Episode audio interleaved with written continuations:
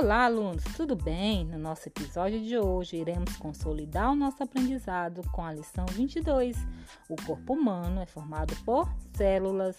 As células são unidades vivas, pois têm capacidade de se reproduzir. Elas formam o corpo dos seres vivos. A maioria delas é, é muito pequena e por isso precisamos de microscópios para enxergá-las. Os seres vivos podem ser formados por uma ou mais células, sendo chamadas então conhecidas unicelulares, uma célula, ou pluricelulares, que são mais células. O ser humano é pluricelular e apresenta células de tamanhos e formas diferentes, dependendo da parte do corpo em que estão localizadas.